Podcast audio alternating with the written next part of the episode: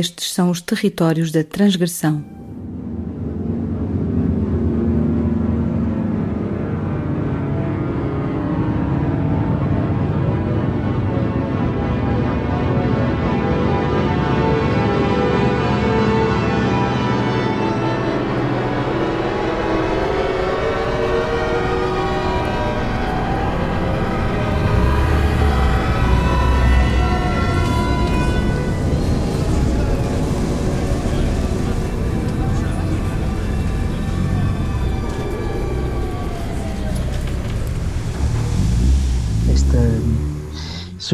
Sobre esta questão de como é que a, a, a legislação, a regulamentação uh, nos afeta no dia a dia. Né? Eu acho que, que essa, é o, essa é a nossa, enquanto arquitetos, essa é a nossa preocupação, não é? Quer dizer, uh, perceber que, que há aqui uma determinação legal que condiciona a nossa atividade de arquitetos e que por, e que por essa razão eh, eh, vai determinar também eh, esta, esta possibilidade de criar melhores condições de vida para as pessoas, é? que eu julgo que é isso que, que nos move. Bom, arquitetura, falaste aqui em três palavras: arquitetura, memória, decisão de projeto, regulamentação. São quatro frases, quatro palavras que estão nesta pergunta. Eu vou aqui fazer uma pequena inflexão, uma pequena correção, porque sim, por um lado pode ser memória, mas por outro pode ser a questão de, uh, da identificação de valor ou, ou, ou, de heranças, valores culturais, de valores patrimoniais, né? e, e por isso é inevitável nesta questão uh, eu recordar o Pierre Chemelier, o diretor do CSTB eh, dos anos 80, um, guru eh, engenheiro que eh, naqueles anos 80 implementou esta, esta obsessão pela, pelos critérios essenciais nas decisões de projeto, ou seja, eh, que, que mais do que sermos prescritivos, fôssemos exigenciais na, na lógica de definirmos as decisões, sobretudo as decisões de desempenho construtivo. Mas, ao mesmo tempo, ele, nesse seu texto notável que se chama uh, La démarche scientifique, uh, qualquer coisa como uh, o o processo científico eh, eh, em direção a uma lógica existencial, ele identificava os valores culturais como, no fundo, o limite para essa aproximação existencial. E eu acho que isto tem muita relação com, com a questão da, da, do regulamentar e legislativo o valor cultural como limite da aproximação existencial. Esta é uma frase do Chemelier, e aliás é um último capítulo desse seu texto. Hum, e eu há. Esta foi uma frase que me marcou muito já desde o meu mestrado que fiz em reabilitação na Faculdade de Engenharia aqui no Porto, quando estudava as castelharias e a questão da, da preservação das castelharias eh, neste contexto de grande pressão energético-ambiental. E esta questão aparentemente inconciliável entre preservar castelharias históricas e respondermos a. Bom, por isso eh, é que eu no fundo, respondendo objetivamente, mais objetivamente esta, a esta tua questão, eu diria que um, face ao valor cultural, nós temos de ter um quadro regulamentar que consiga eh, cruzar as questões de desempenho e de, um, e de exigência com esse valor cultural e, mais que nunca, com as questões da, da sustentabilidade também ambiental, ou seja, porque, em boa verdade, também a questão da preservação desse valor também tem aqui um pé grande nessa questão da preservação, uh, por norma, desse, da matéria existente. Ou seja, eh, e nós temos um quadro legal que foi construído, como a maioria dos países, sobretudo para a, construção de raiz. Tivemos aquele período em que, descobrindo esse problema e explodindo a reabilitação, eh, só, só optou por desregulamentação total com o RERU. E, e agora estamos a tentar novamente encontrar uma forma de conciliar esta, uh, estas, estes, estes duas, estas duas realidades, da construção nova e, e, da reabilitação. É tudo arquitetura, é certo, mas como costumamos dizer lá na Escola do Porto, um, eh, a reabilitação, não sendo uma especialidade, tem especificidades. No Decreto-Lei nº 104 de 7 de maio de 2004, que aprovam um regime excepcional de reabilitação urbana para as zonas históricas e áreas críticas de recuperação e reconversão urbanística, o ponto 2 do artigo 1 define reabilitação urbana como o processo de transformação do solo urbanizado, compreendendo a execução de obras de construção, reconstrução, alteração, ampliação, demolição e conservação de edifícios, tal como definidas no regime jurídico da urbanização e da edificação, com o objetivo de melhorar as suas condições de uso, conservando o seu caráter fundamental bem como o conjunto de operações urbanísticas e de loteamento e obras de urbanização que visem a recuperação de zonas históricas e de áreas críticas de recuperação e reconversão urbanística. Cinco anos depois, o Decreto-Lei nº 307 de 23 de outubro de 2009, que aprova o regime jurídico da reabilitação urbana, na linha J do artigo 2 define reabilitação urbana como a forma de intervenção integrada sobre o tecido urbano existente em que o património urbanístico e imobiliário é mantido no todo ou em parte substancial e modernizado através da realização de obras de remodelação ou beneficiação dos sistemas de infraestruturas urbanas, dos equipamentos e dos espaços urbanos, ou verdes de utilização coletiva e de obras de construção, reconstrução, ampliação, alteração, conservação ou demolição de edifícios.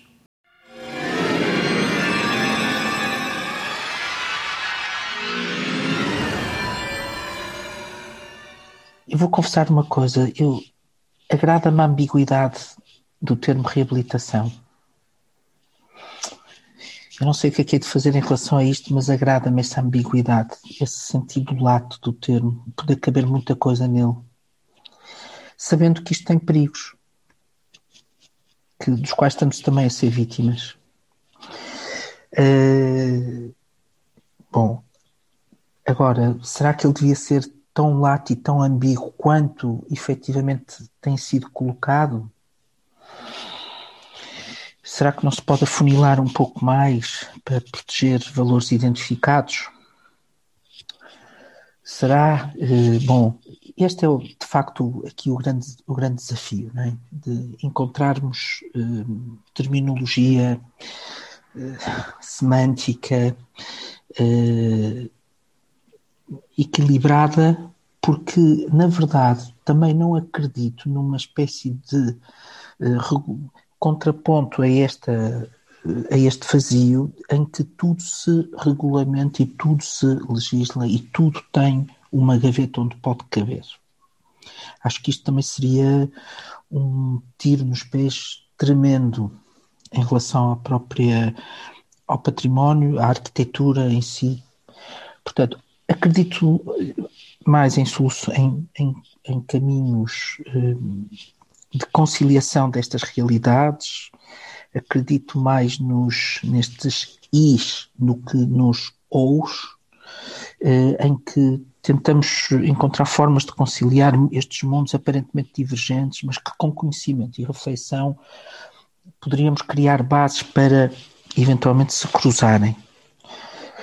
Um, por isso é que eu acho é, o, RC, o RCR, que nasceu, o Reabilitar como é, regra, que nasceu como contraponto urgente à desregulamentação introduzida pelo RERU, o famoso uh, 5314 uh, 2014, que, que veio suspender tudo, ao ponto de suspender até a questão da verificação estrutural, ou seja, eh, houve vários casos em pleno boom pós-crise 14, 15, 16 de, de edifícios após reabilitados no Porto eu conheço vários casos que, que os pavimentos ruíram, não é? Porquê? Porque as pessoas eh, fizeram reabilitação com um pincel e começaram a pôr turistas lá dentro, não é? E isto deu imensos problemas, e está a dar imensos problemas. Portanto, depois desse período de, de desregulamentação total, o RCR procurou, a Secretária de Estado também muito preocupada com esta questão, procurou um, encontrar este, este caminho de conciliação destes, destes mundos uh, com este triângulo que o Raimundo Mendes da Silva repetiu a exaustão junto dos pontos focais e que é um triângulo da, da, do quadro regulamentar, da, do, ou seja, do quadro regulamentar, do valor cultural e da, e do, e da sustentabilidade ambiental. É? Um, e, no, e, e, no fundo, tendo no meio, claro, o projeto, a nossa atividade de projeto, que está no centro deste triângulo, é? digamos assim, a decisão de, de projeto e de construção. Portanto, um, eu, eu julgo que o RCR faz esse ensaio muito interessante, né? ainda com problemas, quando, sobretudo quando passamos das, das ideias e da discussão mais alargada uh, para o jurisdez, é? Toda esta. O jurisdez é, é, é, toda esta forma de expressão um bocadinho encriptada que, que, na qual a lei é escrita. Uh, e, e, naturalmente nestas passagens e nestas há intenso, boas intenções que vão caindo e, e, boas medidas e boas práticas que, que vão caindo inevitavelmente. Portanto, procurando responder objetivamente, sim, eu julgo que continuamos com um quadro regulamentar que não é atento às operações de reabilitação, sobretudo no património não classificado, no património corrente, no, no património uh, urbano uh, e paisagístico, que eventualmente uh, não cai em nenhuma proteção específica, mas que está que muitas vezes é pleno de valor cultural e, e memória, como tu dizias há pouco, um, e o RCR procura dar passos relativamente a essa proteção, infelizmente apenas para o património habitacional, é? portanto há todo outro património que fica de fora disto, uh, e, e, e bom, portanto, ainda há muito que fazer. E na altura a minha tese de doutoramento uh, identificava, uh, ainda antes do RCR, mas uh, portanto, ela foi defendida em 2016, mas ela identificava aquilo que era muito evidente, os, os, desajustes muito evidentes para quem atuava no edificado, lá está, corrente da cidade.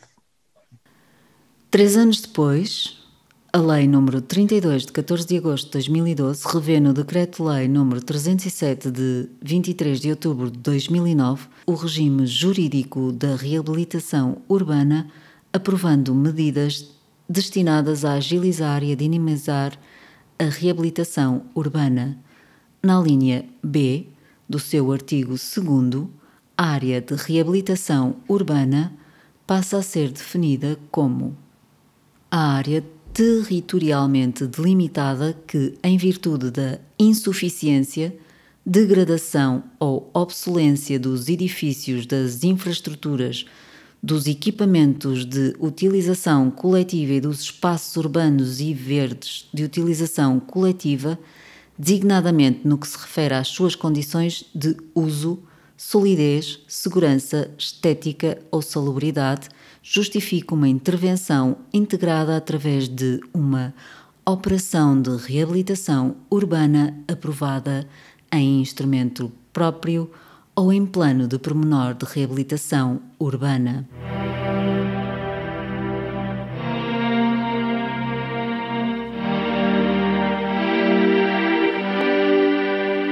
Mas de facto como dizias há pouco, quer dizer, nós temos um decreto-lei que desregulamentou totalmente, teve, teve, aspectos positivos, de facto funcionou como um estímulo e como uma, um novo olhar e uma. De repente passou a ser possível uh, de forma razo com razoabilidade, com, com custos e com proporcionalidade intervir nestes edifícios. O Reiru teve essa. Nós não podemos, quer dizer, de facto, por um lado teve este lado completamente absurdo, por outro teve este lado, de facto, um pouco até quase mágico, de permitir abrir aqui um caminho. Porque, o que prova que a situação, que, que o enquadramento, que, que não era. Que, que era completamente desajustado. Não é? Pronto, é, é, por outro lado, isto é esquizofrénico, não é? porque não é? Passamos, estamos sempre a passar de, do 8 para o 80. Uh, eh, portanto, esta possibilidade que o Reiro abriu, abriu também, como tu dizias há pouco, uma espécie de desresponsabilização e falta de. Repara, aquilo que deveria ser algo que nos move em qualquer projeto, que é, ok, fazer o tanto quanto a nível da acessibilidade, a nível do comportamento técnico, a nível da segurança contra incêndio eh, e moderar isto face ao valor eh, cultural patrimonial ali diagnosticado, passou a ser algo que, quer dizer, as pessoas deixaram inclusivamente de fazer esse tanto quanto fosse possível, nem esse tanto quanto era feito.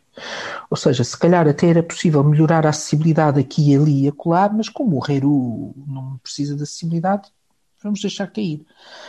Eh, se calhar era possível melhorar eh, alguma coisa na segurança contra incêndio, mas eh, alguma coisa no... Bom, eu já estava a fazer o doutoramento e quando o Reiro surgiu eu pensei, bom, então o meu doutoramento deixa de ter pertinência, porque então, se, se eu vou fazer uma crítica à regulamentação, agora Reiro, o que é que eu estou para aqui a fazer? Mas, na verdade, numa segunda leitura, não. Quer dizer, o problema de fundo persiste. E o Reru tem um prazo temporal. E este problema vai voltar a, a acontecer. Vai continuar. Portanto, não, isto faz todo sentido. E, e foi aí que, que, que, permaneci neste caminho de crítica, apesar do Reru. E, e, e, pronto, e portanto, a, a tese, respondendo parcialmente à tua pergunta, tem, o que tem de interessante é, por um lado, ensaiar uma metodologia de crítica à regulamentação existente, essa, eh, e que pode ser utilizada para outras críticas, leituras interpretativas, reflexões, uh, essa matriz de, de, de, leitura de um quadro regulamentar uh, à luz das decisões do projeto.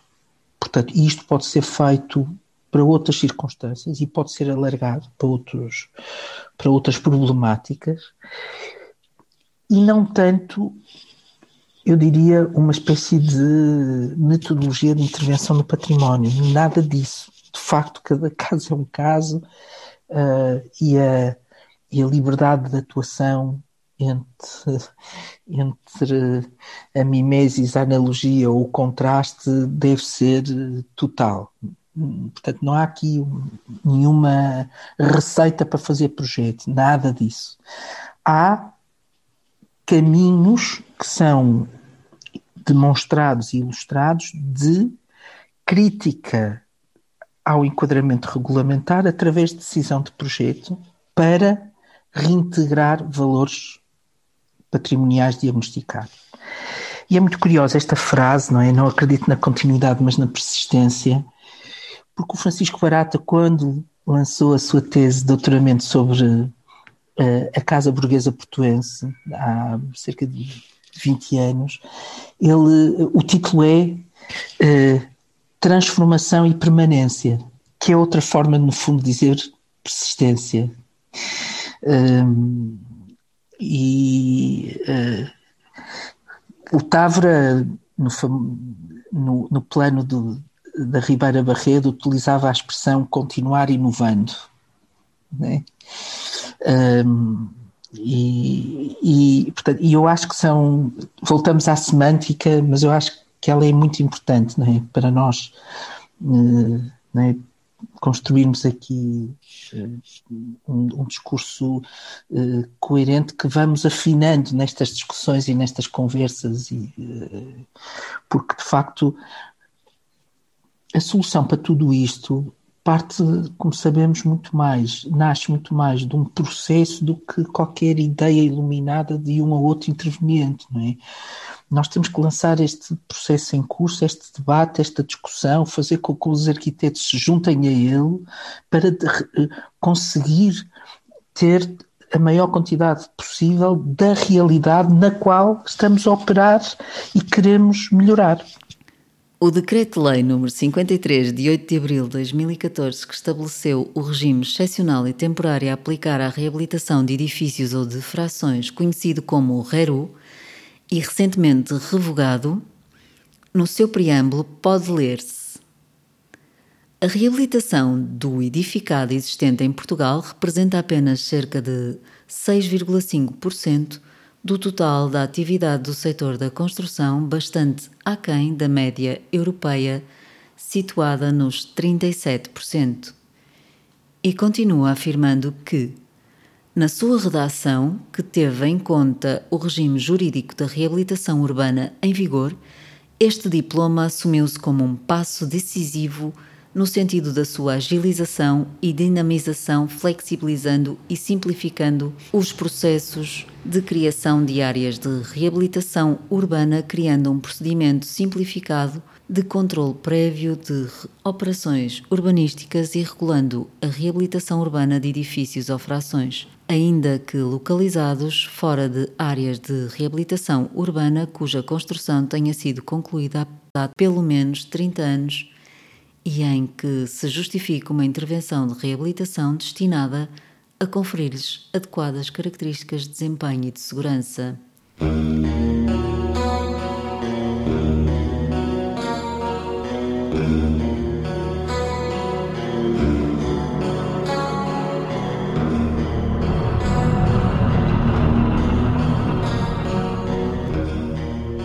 Sobre a questão dos franceses que referiste há pouco, Uh, atenção que os franceses têm esta cultura e têm esta, e têm esta obsessão pela, pela resolução destas questões porque eles têm uma, um contexto a nível da construção que é fundado no, no, nos seguros e nos seguros, nos seguros da construção. Porque, porque, por isso é que a França é o único país que tem dados objetivos sobre, por exemplo, anomalias, patologia da construção, problemas recorrentes. Porquê? Porque o sistema o sistema de, o sistema de seguros, de seguros da construção e do, e do edificado, está eh, generalizado, difundido, é muito, é muito forte, é muito presente e faz com que eles tenham que ter tudo isto muito bem arrumado e esclarecido. Por outro lado, esse, essa arrumação, essa compartimentação, essa faz com que a França esteja a viver também uma crise de identidade arquitetónica muito grande e que todas as reabilitações estejam a ser feitas basicamente com ETICS, vulgar capoto, e, e a substituição de castelharias e, e os arquitetos franceses queixam-se desta desse também desse enquadramento supostamente ideal que na prática revela-se muito pouco uh, estimulante uh, arquitetonicamente e muito condicionante e até condicionante, condicionando este, isto que a gente vai sentindo de que a prática arquitetónica começa a ser um reduto no interior das grandes seguradoras ou das, ou das grandes multinacionais, ou de, porque fazer arquitetura de, de autor num ateliê de forma, é, é uma atividade de alto risco, não é? Só com colete antibalas e, e com uma responsabilidade civil brutal, e, portanto, isto é muito desmotivador, não há, com os honorários que a gente sabe, etc, etc, com todos os problemas ligados à atividade. Desculpa este desvio, mas, eu, mas a questão dos franceses levanta levanta isto, né? a nível europeu. Um, bom, um, deixa-me, uh, voltando objetivamente à tua pergunta, como gerir não é, a, a, questão da legitimidade das escolhas prefeituais com a eventual ilegalidade não é, de algum desses atos? Bom, essa é, também foi feita essa pergunta na arguição do, do doutoramento, eh, One Million Dollar Question, é? e, e, e, na verdade também aqui não há uma receita, nós sabemos que o património classificado tem um reduto de proteção que de uma forma ou de outra as decisões vão sendo não é, tomadas sem, pronto, com, com toda a tolerância mais alguma, no património mais corrente é, é, é, é difícil, o RCR procurou uh, ajudar, mesmo assim, uh, por exemplo, nas questões da térmica e mesmo na segurança contra incêndio, os, os resultados finais são muito pobres em relação à expectativa que tínhamos de tolerância, por exemplo, da ADN em relação a, a isto. Há discursos completamente contraditórios. Uh, por um lado, vemos o, o, ministro, os governos a dizer que o parque habitacional e que o parque edificado pode e tem um, um peso enorme. Na, e depois, na prática, a investigação, as faculdades chegam à conclusão que, somado o verdadeiro impacto da habitação, o custo do aquecimento, aquilo que é ganho, aquilo que é. que, na verdade, o peso da reabilitação do edificado e dessas medidas de reabilitação não é assim tão pesado quando se julga. Os, os setores verdadeiramente energívoros são o da indústria e dos transportes.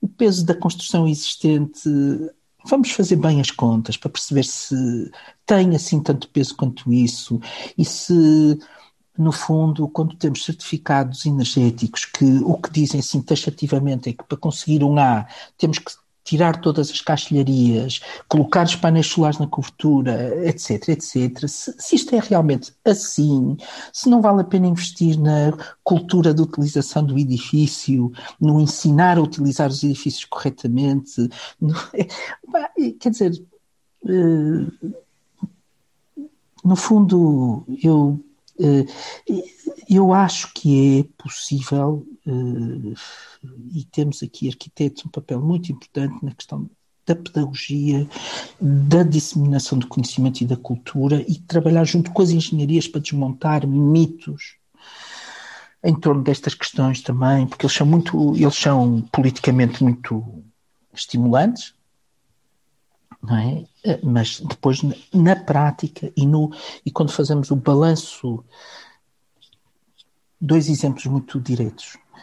Eh, entre podermos ter os painéis solares à, com a inclinação ideal de 40 e tal por cento e termos um painel solar adoçado a uma cobertura eh, e eventualmente não virado exatamente a sul, estamos a falar de uma perda de desempenho de que ordem, de que grandeza, não é? Quer dizer, E isto pode ser a diferença daquilo ser um mono, uh, daquilo ser uma coisa horrível ou ser uma coisa uh, integrada. O mesmo acontece, por exemplo, em relação ainda recentemente à Faculdade de Engenharia, há uma investigação em curso que comprova que no balanço anual energético, um vidro duplo e um vidro simples numa janela no Porto virada a sul tem um balanço anual energético, provavelmente o vidro simples mais interessante que o vidro duplo. É evidente que temos que fazer aqui várias ressalvas, ou seja, isto, dizer, isto é algo que nunca foi bem explicado, bem é, transmitido, porque é evidente que no balanço anual, se nós permitirmos a energia entrar no inverno e não sair no verão utilizando as portadas, provavelmente temos aqui resultados que contradizem a informação que temos vindo a ter estes anos.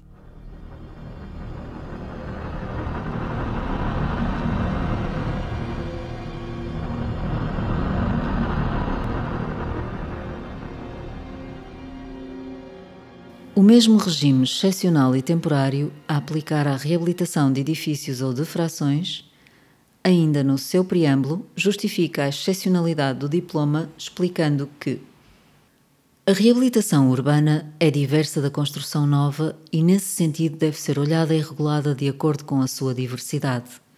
Desta feita, na esteira dos diversos procedimentos legislativos atualmente em curso, adota-se uma nova visão optando-se por uma reabilitação evolutiva que permita a melhoria das condições de habitabilidade em equilíbrio com o edificado existente e a capacidade económica do proprietário. Deste modo, ao invés de uma aposta em novas construções, a política de ordenamento de território desenvolvida pelo governo privilegia a reabilitação através de operações urbanísticas de conservação, alteração, reconstrução e ampliação enquanto soluções mais adequadas à atual realidade do país. Promove-se assim o regresso das populações aos centros históricos dos aglomerados urbanos que se encontram hoje despovoados e envelhecidos. E continua: neste contexto, o mesmo decreto-lei prevê a dispensa temporária e do cumprimento de algumas normas previstas em regimes especiais relativos à construção a dispensa da observância de disposições técnicas cujo cumprimento importa custos incomparáveis e que não se traduzem numa verdadeira garantia da habitabilidade do edificado reabilitado. A referida dispensa incide designadamente sobre o aspecto relacionado com as áreas mínimas de habitação, altura do pé direito ou instalação dos ascensores e conclui Promove-se desta forma uma política urbana capaz de responder às necessidades e recursos de hoje, num edificado já existente e que importa recuperar, tornando-o atrativo e capaz de gerar riqueza agora e no futuro. Bom, olha, desde logo fiquei muito contente por ter sido chamado a participar do Reabilitar como Regra, eh, a convite do do, no fundo, do seu coordenador, Raimundo Mendes da Silva, e da, no fundo, e da própria secretária de Estado, ou seja, eles identificaram a minha tese de doutoramento como um dos documentos eh, com alguma pertinência para apoio a este processo, né? porque colocava o dedo na ferida, identificava nos vários regulamentos eh, situações recorrentes ou tensões recorrentes, incompatibilidades recorrentes destes regulamentos com os tais uh, valores a integrar e uh, em processos de reabilitação. Nomeadamente as grandes questões, não é? A caixa de escadas, desde a sua localização à, à sua forma, um, as caixilharias, o, a sua cobertura e a, a, integração de volumes emergentes da cobertura, uh, os, os, os, pavimentos, portanto, até se procurou nestas grandes decisões que habitualmente temos que fazer no, no projeto uh, para os vários regulamentos encontrar as incompatibilidades que para preservar estes elementos os regulamentos não o permitiam ou o poriam em causa. Ou seja, repara a ideia base também era eh, andava, quer dizer, se cumpríssemos literalmente o enquadramento regulamentar vigente, ou cumprindo, nós destruímos valores patrimoniais com a consciência tranquila de quem cumpre a lei. Portanto, e isto é teres um quadro regulamentar que convida a isto, não é? É, é, não pode ser. Pronto. O reabilitar como regra tenta, no fundo, mitigar, encontrar aqui um caminho intermédio, eh, conciliando aqui vários princípios, não é? Porque, na verdade, também não podemos permitir a quem faz uma, uma operação de fachadismo que não cumpra a lei. Porque isto de facto não é reabilitar. E se, se o miolo que vamos construir é novo, hum, ele tem que cumprir a acessibilidade e a, a segurança contra incêndios, etc. Não é? Portanto, daí, daí o desafio de encontrar um, uma, uma, expressão regulamentar que seja capaz de eh, incluir este princípio de proporcionalidade eh, legal face à profundidade de intervenção. Portanto, já estamos aqui numa espécie de segundo nível, não é? De, eh, de desenho da lei, pronto, que é, que é para lá daquele tripé que enunciava há pouco, não é? Já estamos aqui no, já em, em, questões mais de forma de, uh, da lei. Uh, e isto, como tu também bem perguntavas há pouco, não é nada fácil. Como é que nós tornamos um, uma lei que tem que ser transversal e um princípio transversal e geral capaz de se adaptar ao caso a caso, não é? Esta, é, esta também é a grande questão, é a grande, é a grande questão de fundo. O Raimundo Mendes da Silva usava esta expressão muitas vezes que nós, para termos um.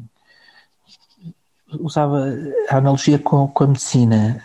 Nós queremos que o nosso especialista ou, tenha, seja um, um excelente especialista, mas com o melhor do conhecimento generalista. Um, e, e, por isso nós temos que ter de facto uma espécie de lei de base muito bem feita, onde depois estes cabides que são as leis uh, mais específicas sejam capazes de aprofundar e resolver uh, as especificidades, seja de cada especialidade temática, seja das circunstâncias de cada projeto. Portanto, já estamos aqui também noutro nível de complexidade. E, e, e começamos a perceber que isto é de facto um exercício muito difícil. E por isso participar no RCR foi no fundo, debater com este conjunto de sábios, eh, eu não, mas, mas, mas no fundo havia aqui um conjunto de pessoas muito relevantes das várias áreas e de várias origens, académica, do LANEC, do, um, ehm, também da prática, e, uh, e por isso foi uma oportunidade de, de, no fundo, experimentar essa dificuldade de, uh, de produzir uh, regulamentos mais ajustados às questões da, da, reabilitação, mas por outro, no fundo, percebendo que isto não é um caminho simples, imediato, porque depois também as entidades que gerem cada uma destes, destes temas, nomeadamente uh, os batalhões de sapadores de bombeiros, a ADN, uh, eh, etc., têm que ser ouvidos. E, por exemplo, citando o caso da ADN, a ADN tem este objetivo energético-ambiental uh, direcionado para as casas zero e questão do valor presente é, pronto, é, é algo que está bem, mas que não é assim, não faz muito parte das suas preocupações, pelo que me foi dado a entender. É? Portanto, não é, não foi, foi um processo por um lado extraordinário, um prazo muito curto, uma, uma possibilidade de de facto ter a minha investigação ao, ao serviço das políticas e da produção legislativa, eu acho que é, é tudo, é muito mais do que eu alguma vez sonhei com o meu trabalho. Uh, foi uma experiência extraordinária. Agora, Portanto, mas senti também, de facto, a dificuldade. Isto, tivemos um ano, ano e meio para trabalhar, dois anos, e isto é, é muito complexo, foi muito pouco tempo. Acho que foi feito o que foi possível com a publicação do decreto-lei em, em 2019, está-me a faltar o, o número, uh, mas eu acho que este tema merecia uma espécie de uh, não é, estudo contínuo e acompanhamento. Era importante perceber o que é que resultou do RCR agora, voltar a avaliar. E a Secretária de Estado já, já não está também, portanto, não, não presinto aqui uma grande continuidade da avaliação desta experiência, o que me preocupa, porque era mesmo importante avaliar o que resultou daqui.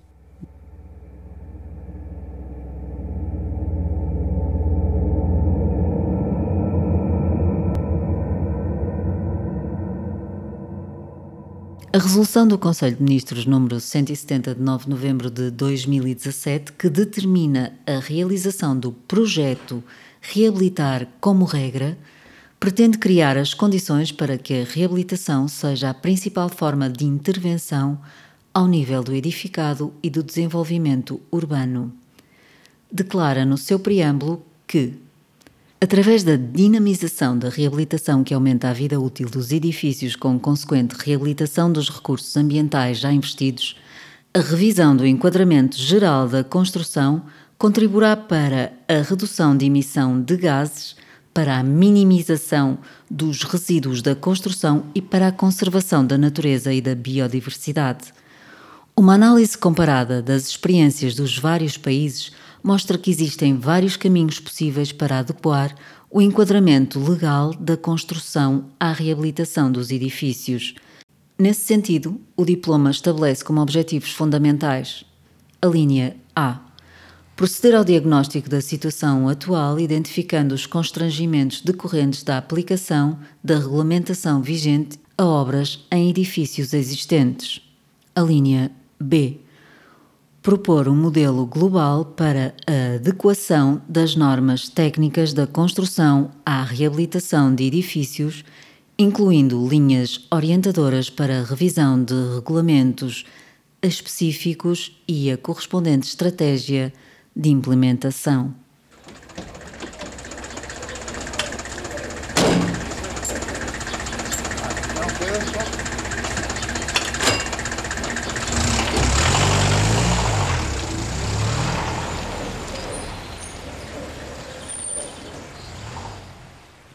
Lá ver, eu acho que os arquitetos têm na mão o, o desenho é? das cidades, dos territórios, das paisagens. Do, é? É,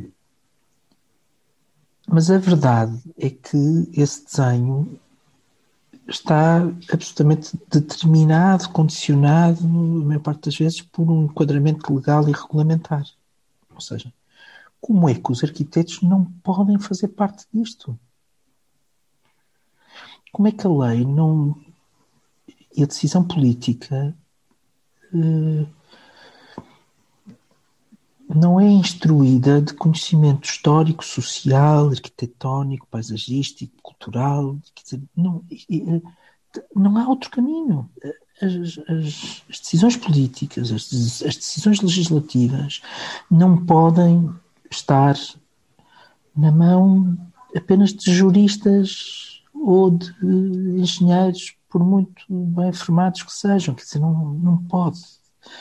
Estamos, tem que, são, tem que ser equipas multidisciplinares, com biólogos, arquitetos, com, e historiadores que, pronto, eu não estou, é, é evidente que há reuniões mais alargadas, transdisciplinares, depois há, há reuniões mais operativas, qualquer processo se faz com.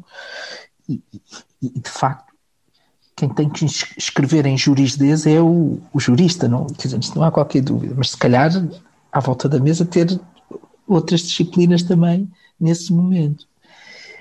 Hum, eu acho que não, não há outra hipótese. E, e, este é um campo que, apesar de timidamente os arquitetos começam a entrar, começam a perceber a sua relevância, porque começam a perceber que o seu desenho uh, ajusante tem, quer dizer, o, antes o que antecede o seu desenho é uma decisão regulamentar, política. Portanto, não pode deixar dessa decisão ser instruída de conhecimento arquitetónico.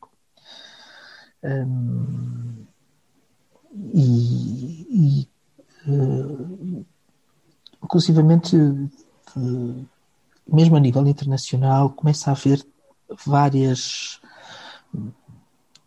tentativas de perceber de facto a expressão da lei nos territórios. E nós todos sabemos isto, não é? De, não é? Seja a nível físico, seja a nível social, seja a nível. Uh, pronto. E, e, por exemplo, eu sei, eu conheço estudos, tenho conhecimento de estudos, por exemplo, em territórios africanos que estão a, em que isto é, é muito evidente. É? Um, como uma lei, uma decisão, um alinhamento pode criar uma barreira social, uma barreira, é? um, um, processo de desenvolvimento ou subdesenvolvimento, um, às vezes por uma por uma regra, por uma, um regulamento, por uma lei que não foi corretamente calibrada com este saber mais transversal, mais panorâmico, mais geral. Né? Uh, tenho pensado muito disso, até por, até por força de outras atividades a nível patrimonial, não é? que uma muito evidente é, por exemplo, o mercado do bolhão, não é? como é que, na verdade, houve nestes últimos 30 anos 30 modelos políticos, visões de futuro para o bolhão, com quatro projetos de execução distintos que estiveram sempre prontos a ser construídos. E, e, só este é que avançou, ok, porque beneficiou das reflexões anteriores, porque. Mas eu acredito que este avançou também porque foi calibrado de maior conhecimento arquitetónico, eh, social, cultural, porque na Câmara de Porto tiveste, tivemos esta fortuna de ter no governo da cidade o Rui Moreira, o Paulo Cunha Silva, o Manuel Correia Fernandes, o Pedro Baganha, e, e foi um momento singular. Eh, e, e, porque eu acho que essa visão de futuro foi calibrada corretamente por esse conhecimento. Portanto, eu acho que isto aplica-se, a presença dos arquitetos na produção legislativa regulamentar poderia ser aplicada a outras áreas, não é? E nós sabemos que os arquitetos eh, naturalmente neste momento eh, vão por outros caminhos, eh, mas este caminho da, da política e da decisão política para lá daquelas mais tradicionais que nós vemos, seja do, okay, dos ateliês, da curadoria, de, da, do ensino, do, etc., do, do, mundo da construção, e eu acho que a questão da, da intervenção uh, político-social é algo que nós temos que rapidamente também fazer algo em relação a isso, não é? Como é que acho que ainda temos um déficit de representação e de representatividade e de participação e de interferência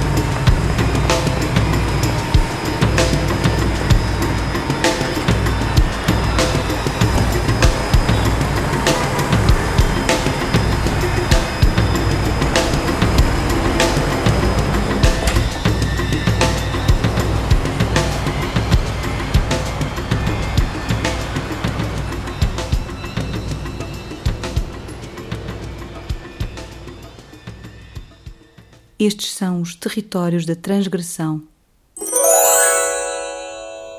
O legal e o legítimo. Convidado: Nuno Valentim. Leitura de excertos de diplomas. Mónica Lara.